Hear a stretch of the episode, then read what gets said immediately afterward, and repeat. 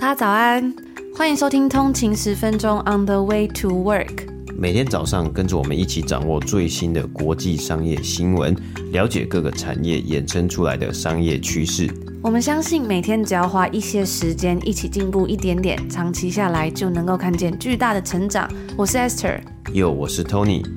让我们一起在通勤的路上前往世界。大家早安，今天是台湾时间的八月二十一号，星期一，欢迎回来通勤十分钟。那在现在这个时代啊，生活中呢有非常多容易让人分心的事情嘛，所以有时候呢，想要专注好好做好工作，就变得非常的有挑战性啊。其实我自己也发现，能够进入心流。或是我们英文讲的 the flow，全神贯注的工作的时候啊，才能够会有最好的效率和生产力啊。那对我来说呢，使用 Soundcore Liberty 4 NC 主动降噪蓝牙耳机呢，是一个很棒的选择啊。因为啊，Soundcore 在这款耳机之中呢，使用了领先业界的主动降噪技术，还有 SGS 认证的九十八点五帕的降噪能力啊。我自己亲自测试过啊，因为这个 Soundcore 呢，它其实还要提供手机可以下载的 App 呢，来去调整你的耳机模式啊。例如呢，你可以自由的切换降噪或是通透模式。有时候呢，想要专心做好自己手上工作的时候呢，降噪耳机就帮上了大忙啊，可以让我享受独自一人工作的沉浸式体验。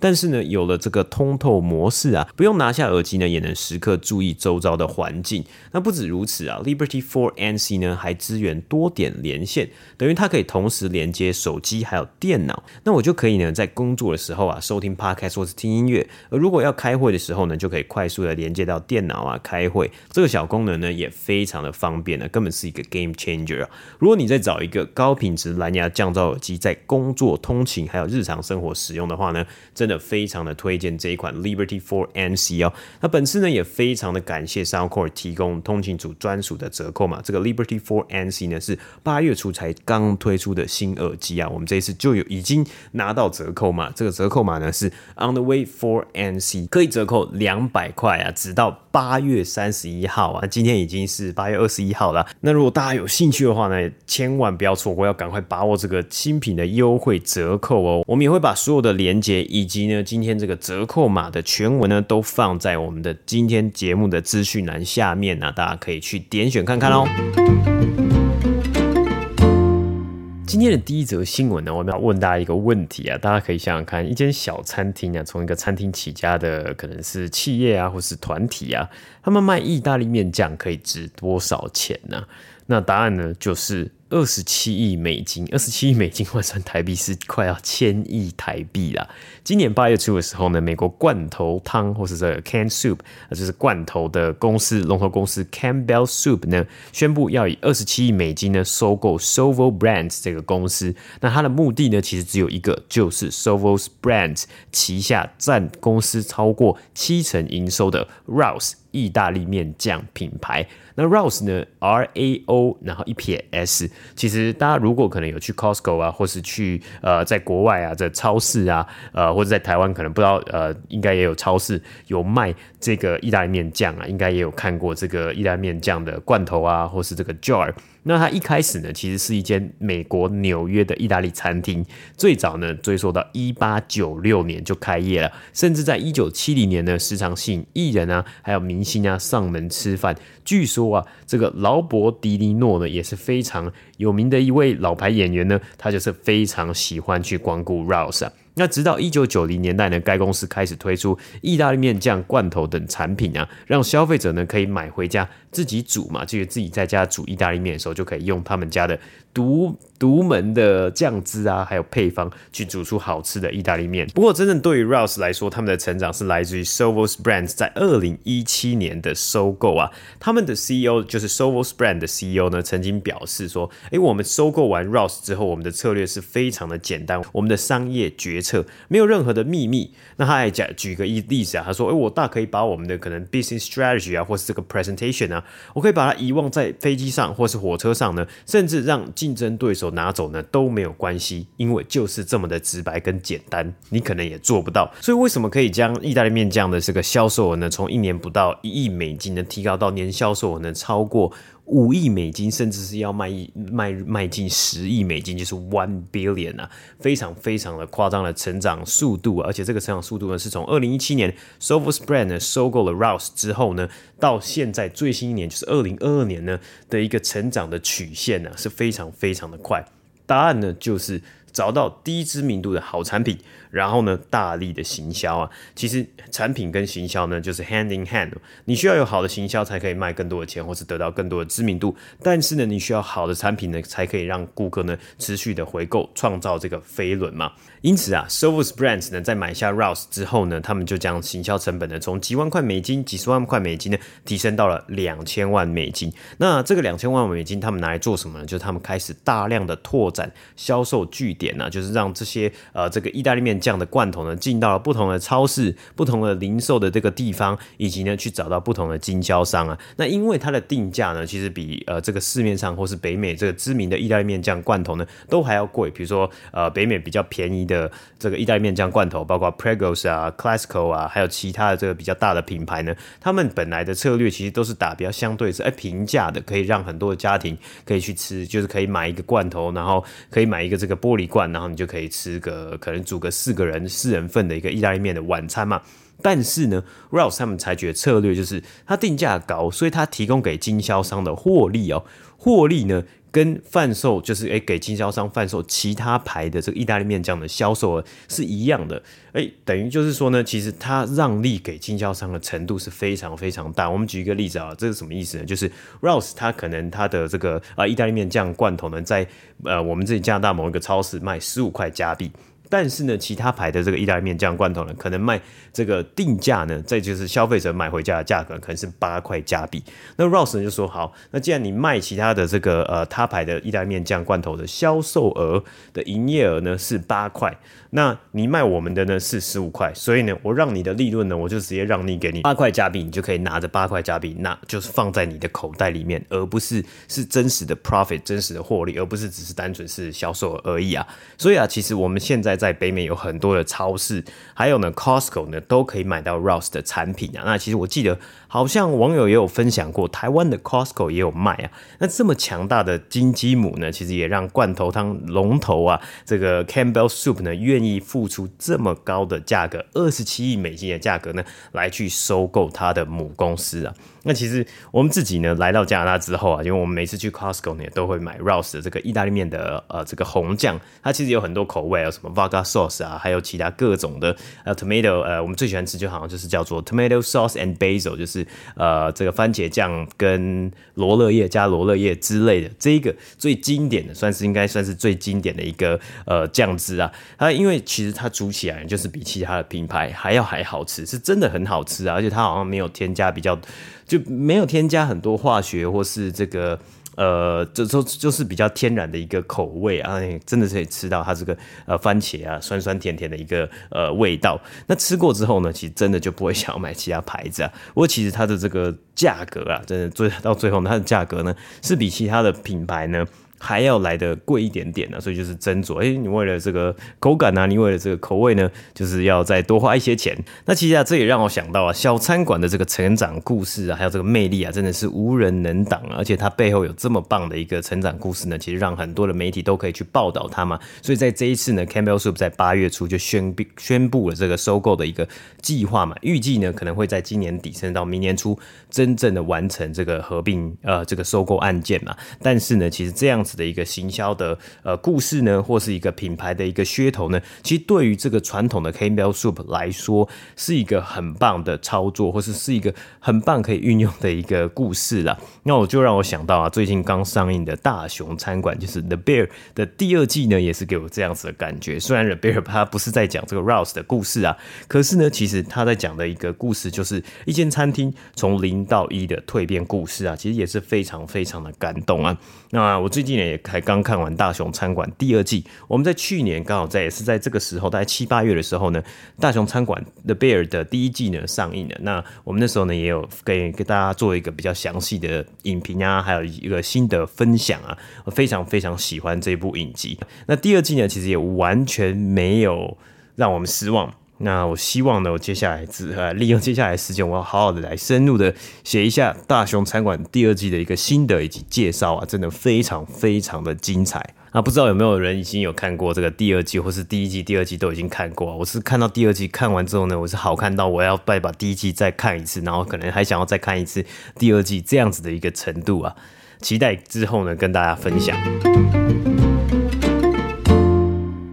那在经历了今年上半年加上七月的上涨啊，美国股市呢整体在八月呢似乎失去了部分的动能啊。其实加上啊，最近刚公布这联准会在七月底的会议记录啊，其实联准会还是有暗示到，如果有必要的话呢，还有可能会有升息的动作啊。那我们看到，其实美国的房贷利率呢也正式的飙破七个百分比啊。我们稍微看一下上个礼拜呢，美股的三大指数的表现如何？纳斯达克指数呢在上周下跌了二点六个。百分比，自从十二月以来，首度就去年十二月以来呢，首度连续三周下跌。标普百指数呢，S M P 五百呢，在上周下跌二点一个百分比，是从今年二月以来呢，首度连续三周下跌。那道琼工业指数呢，在上周下跌了二点二个百分比，是自从今年三月呢以来的最差表现呐。所以呢，我们很常追踪的一些科技巨头啊，包括 NVIDIA、Amazon 还有 Microsoft 微软呢，近期啊，我们都看到它的股价都有下降的趋势啊。那当然，其实。跟去年来相比呢，还是有成长，或是今年至今呢，这些公司的股价呢，都是有非常大幅度的增幅嘛。可是我们其实看到过去一个月呢，其实都看到这些呃公司的股价呢，都有一个回落的现象，可以稍微注意一下。不过其实因为我们刚刚讲到，今年的股市整体还是上涨的嘛，所以 Fidelity 呢，富达投资呢，就表示他们旗下所管理的四零一 K Four O One K 的退休账户之中呢，资产超过一百万美金的账户数呢。比起去年成长了二十六个百分比啊，但是这个数字呢，还是比二零二一年的股市，就是美股高峰呢，还要来得低啊。所以呢，我们也可以看到啊，这些退休账户的资产多寡啊，还是跟股市呢的表现高度的相关，因为可能它大部分的一个资金呢，都是呃投资在这个整体的美国股市上面的，那它可能是用 mutual fund 呃这个共同基金的方式啊，或是其他的投资方式呢，来去投资整体的大盘。这个四零一 K four o one K 的一个退休福利计划呢，其实它是在美国的呃主要的一个计划。那其实我们在之前六月的时候有在我们的节目上面跟大家分享，在这里呢再稍微跟大家介绍一下，其实这是由美国国会来制定的，主要呢是在鼓励劳工呢多存钱来准备退休生活嘛。那其实我们也知道，在北美是一个非常强大的消费主义的国家，比如说美国还有加拿大嘛。那很多人呢都是月光族，还有很多人是背着非常多的卡债，所以。这样子的一个算是退休的储蓄账户呢，是一个很特别的福利啊，而且跟台湾的这个雇主还有退休制度比较不一样啊。像是这个四零一 K 的计划呢，主要是由美国的公司还有美国的雇主呢提供给他们的员工。那在加拿大呢，它相对应的福利叫做 RRSP 啊。所以其实你是要加入，可能你要加入呃，就是你要去公司上班，然后你就有机会呢来去加入公司所提供的这个四零一 K 的一个计划之中啊。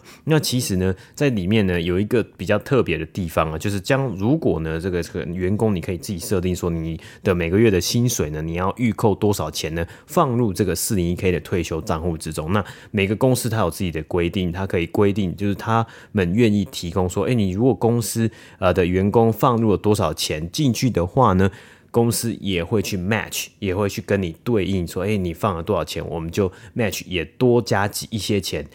放进这个四零一 K 的储蓄账户啊，等于说，假设你呃提拨两 percent 的你的这个收入进去这个账户呢，公司也 match 也提拨两 percent 进入这个账户，所以你在存钱的方面呢，可能就多一点 incentive，多一点激励呢，鼓励放钱进去嘛，还有存钱嘛。那我们刚刚讲到这个退休账户呢，拥有百万美金呢，已经可以说是这个 PR 九九了，那应该也是很多劳工努力的目标啊。其实就是，哎，你退休的时候呢，可能有一个一百万美金啊，或者是。在加拿大呢，可能是退休的时候呢目标就是要有一个一百万的加币嘛。那其实要怎么样达到这个数字？其实真的也不容易密码。我们刚刚讲到 PR 九九，就是一趴的人才有机会达到这个数字啊。那 Fidelity 呢，富达投资呢，他们就提供的数据去显示啊，如果你的退休金的账户呢，就主要是这个四零一 K 的这个账户呢，资产超过百万美金的话呢，你在工作的时候呢，你需要存下十七点二 percent 的薪资。然后呢，再加上我们刚刚讲到雇主呢也会 match 这个部分嘛。不过呃，每个公司有自己的规定，所以不可通常不太可能说哦，你就是你存了十七点二 percent，他也这。公司也存十七点二啊，但是呢，他们的平均富达投资的平均呢是发现呢这个雇主呢会挹注，如果雇主挹注九点三 percent 金额进入你的退休账户呢，你可以达到总共储蓄率呢是二十六点五 percent，也就是四分之一的一个呃这个收入呢都放进了这个退休账户呢，才比较有机会呢可以达到退休的时候。或是目前呢，这个退休账户呢目标达到百万美金啊。那我们也讲了说，哎，百万美金好像是不是很难啊？可能要存好久好久，可能大家都老扣扣了。不过呢，答案是不的啊。这个富达投资也提提到啊，这个拥有百万美金资产账户的呃拥有者呢，他们的平均年龄也是五十九岁啊。所以其实真的提前存钱呢，真的还是有呃比较好的一个呃优势啊。那除了这个之外呢，当然我们看到美股呢，在过去可能五年、十年强劲的表现呢，其实也有。有利于这个整体的呃退休账户的资产呢开始提升，就是开始往上往上再上涨嘛。那其实这个东西呢，哎，我觉得真的蛮好玩，因为储蓄率啊，这二十六点五 percent 真的是不低的一个储蓄率啊。特别是呃以这个美国啊，或甚至是在加拿大，这个我们是高所得税非常高的一个情况之下呢，假设你在税前的收入你提了四分之一走，那你在呃你要拿到每个月你要拿到手呢，你可能还要再可能要再扣个三。Percent 可能要再扣个四分之一的这个呃税了，所以你其实你如果呃一个月，我们假设好了，一个月你的薪水税前的薪水是六千块美金好了，那你等于说你拿到手一个月实际呢只有三千块，只剩下三千块美金了，那其实就变成每个人都要需要去制定一个自己的这个财务的规划，或是这个在税务上面的一个规划。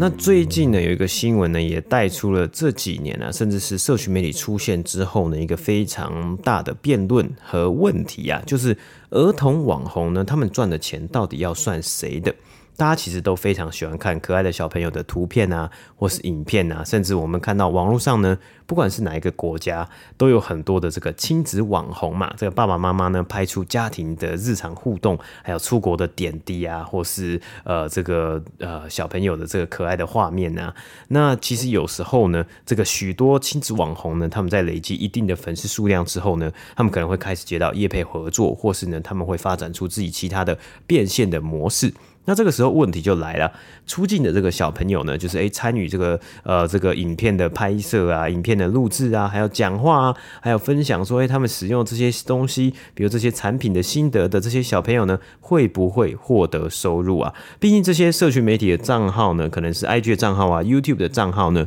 应该大多数都是这个家长自己帮他们创立的嘛，因为像是有的比如说 FB 啊，或是有其他的社群媒体，他们在创建账户的时候呢，都有一个。年龄的限制嘛，那其实合作呢，以及赚钱呢、啊，或是变现的模式，大多数时候。我在想，可能也是家长去接洽的，那应该也是还是有一些一定的比例是小朋友自己想要做这些呃社群媒体的分享啊，或是他们想要做这些变现。可是呢，大部分的时间呢，我们在想，可能八成然后九成的呃这个时候呢，都是呃家长爸爸妈妈来去做来去 handle 打理这一切的嘛。所以啊，在今年的八月呢，美国的伊利诺州呢，这个伊利诺州呢，就是在美国应该算是呃中部呃应该算是中偏东部啊，其实就在多伦多下面一点点。那它最主要的城市，最大的城市包括芝加哥。这美国伊利诺州呢，就开了先例啊，他们签署了一项法案呢，规定家长在明年二零二四年开始呢，要依照比例呢，将小朋友出现在 Vlog 的这个时数，还有这个镜头的这个部分呢。他们的薪水有一部分要放在有限制的信托基金之中啊，所以其实就是按照时薪、按照比例呢来去跟小朋友呢来去算薪水啊。那等到小孩成年之后，就是十八岁之后呢，他们呃小孩才可以做使用。那这个法案呢，其实相关也有在讲到说，如果家长呢在小孩未成年的时候呢，拍摄有获利的 Vlog 或是其他的影音内容啊，或是分享在社群媒体上面的内容，却没有明确的支付小孩的薪水的时候呢，小朋友呢，他们在成年之后，十八岁之后呢，其实也有能力，或是也有权利呢，来去控告他们的父母，说，哎，他们不正当的去支付呃小孩的薪水啊。那为什么这个东西算是一个呃里程碑呢？其实因为呢，在演员的这个产业，就是电影啊，还有电视的产业里面呢，我们也可以看到有非常多的小童星嘛。那很多的。作品，当然都需要有小孩子这样子的，可能有时候会需要小孩子的角色。所以呢，其实甚至在加州啊，还有在很多地方呢，都有相关的法定呃法律来规定说，哎，童星呢，你如果是参与拍摄啊，然后你有得到薪水，因为其实这个童星他们所得到的薪水其实也不低哦。所以你如果得到薪水呢，你有一定的比例，好像是十五 percent 还是二十 percent 呢，一定要放在限制的这个信托基金之中。你到十八岁之后呢，才能取用嘛，这也是一一个保障这些小朋友的一个呃法案啊，还有这个规定啊。所以其实我们看到像是呃最近的话呢，如果童星的话，像《Modern Family》摩登家庭这个影集呢，拍了十几季啊，这个小朋友他们从里面有很多的这个呃小朋友呢，是从他们可能三四岁就开始拍戏，一路拍到呃十几岁，可能二十二十几岁啊，所以这中间呃摩登家庭呢也赚了非常多的钱嘛，所以呢他们一定也必要呢需要去。做这件事情啊，甚至我看到，我记得《摩登家庭》（Modern Family） 里面也有好几个这个童星的演员呢，是到最后啊，甚至是呃。是比较不好的一个结果，是说跟这个爸爸妈妈反目成仇啊，等等的啊，他们就最后呢，就真的是要在法庭上相见了。那那当然，我自己也很喜欢看这个亲子网红的欢乐生活嘛。但其因为毕竟这个小朋友很可爱，然后小朋友很天真，然后他们所说讲出来的话啊，或是他们所表现出来的举动啊，或是在透过这个爸爸妈妈的一个加工啊，或是剪辑啊，就会变成很好笑的这个日常嘛，让大家可能平常的这个工作时间呢，会比较快乐一点点嘛，就是下班之余呢，可能有一个休闲的时光，看到这些东西，会觉得哎、好像啊，一切的这个累就是哎、就没了嘛之类的。但是呢，其实对于小朋友来说，他们才刚出生呢、还没有决定的能力啊，甚至有的小朋友他可能连。站都不会走路呢，或是连说话都不会说话呢，就会被爸爸妈妈记录下这一切。当然我知道说，哎、爸爸妈妈都会有想要记录小朋友的一切的一个呃举动嘛，就想要把握每一分每一秒每一个回忆啊。可是呢，对于说将小朋友这些内容呢放在网络上面呢，因为有一些东西可能。爸爸妈妈觉得是很好笑、很棒的回忆，可是对于小朋友来说，或许那是很尴尬的一个回忆。你第一次走路，你第一次呃，可能尿尿大便啊，这些东西呢，其实会不会呃之后啊，小朋友长大之后呢，造成他们的一些影响呢？其实这是很难说的，我们不可能百分之百了解说小朋友未来会怎么样去发展嘛。所以呢，这个东西其实一直以来在社群媒体成立之后呢，都有非常多的讨论，也有非常多的团体呢是致力于来去保障在美国的部分呢，保障这些童星或是这些小小 KOL、小小网红他们的一个权利啊。那其实不知道大家觉得如何呢？你们如果有小朋友的话呢，或是呢，呃，你可能未来要要有小朋友的话呢，你会想要让小孩成为网红吗？而且呢，其实很多的家长或者很多的网红呢，到最后呢，可能是为了一些获利的目标，就或许去牺牲掉了小朋友的隐私啊。那这个东西呢，这样子的一个权衡呢，到底是值得的还是不值得的呢？其实这是一个这个社群媒体这过去十年。出来之后呢，变成了一个新兴的一个讨论，以及一直以来呢，接下来呢，当然也会持续的被重视啊。因为我们知道这东西很新嘛，所以很多小朋友其实都还没有长大嘛，所以呢，我们还是要继续的来去观察，说，诶，未来呢，在接下来呢，会有什么样的影响？好，那以上呢就是今天我们要跟大家分享的新闻啊。其实最近呢，真的我们讲了好像蛮多泰勒斯的一个这个 Taylor Swift 这位歌手的一个消息啊。其实 Taylor Swift 呢，在今年呢，真的这个 Eras Tour 他的巡回演唱会表现太太太好了。他这个巡演的演唱会呢的票房啊，预计呢是应该可以轻松的突破十亿美金啊，甚至呢是有媒体去预估说，他的这个巡演呢，有可能最终的票房是有机会突破。二十亿美金啊，就是 two billion 啊，这非常的夸张啊。那其实根据这样子的一个表现呢，以及这样子的一个成绩单呢，很多的音乐人还有很多的媒体呢，都已经开始将泰勒斯呢，其实誉为了一个巨星啊，新时代的巨星，可以跟可能一九五零年代的猫王、一九六零年代的 Beatles，还有一九八零年代的 Michael Jackson 这些这种传奇的音乐。艺人啊，音乐的明星、音乐的团体呢，来去比拟啊。其实这个泰勒斯呢，确实啊，真的是在这一次的一个呃巡演啊，甚至在后疫情时代呢，这种现场演出，大家对现场演出需求非常强劲的一个时代呢，脱颖而出啊。那其实不只是泰勒斯啊，其实他也。连带着呢，也通台起了，甚至是也连带带起了，像是来自于加拿大多伦多的 Drake，还有碧昂斯、Adele 呢，这些也算是已经可以达到巨星等级的这些歌手的一个票房的需求啊，还有票房的一个高度啊。这个东西呢，真的是非常特别啊！像是我看到有非常多人呢，像泰勒斯，他上一次开演唱会的时候，巡演的时候呢，是在二零一八年呢、啊。我有看到呢，有很多的人是指出说，那时候呢，其实他也有来到多伦多开演唱会，而且、啊、当时呢，那个票价呢是非常的便宜啊，就是诶，是还没有卖完就没有坐满的一个情况啊。不只是泰勒斯啊，其实像 Drake 呢，在二零一八年、二零一九年，甚至是在早更早之前呢，他在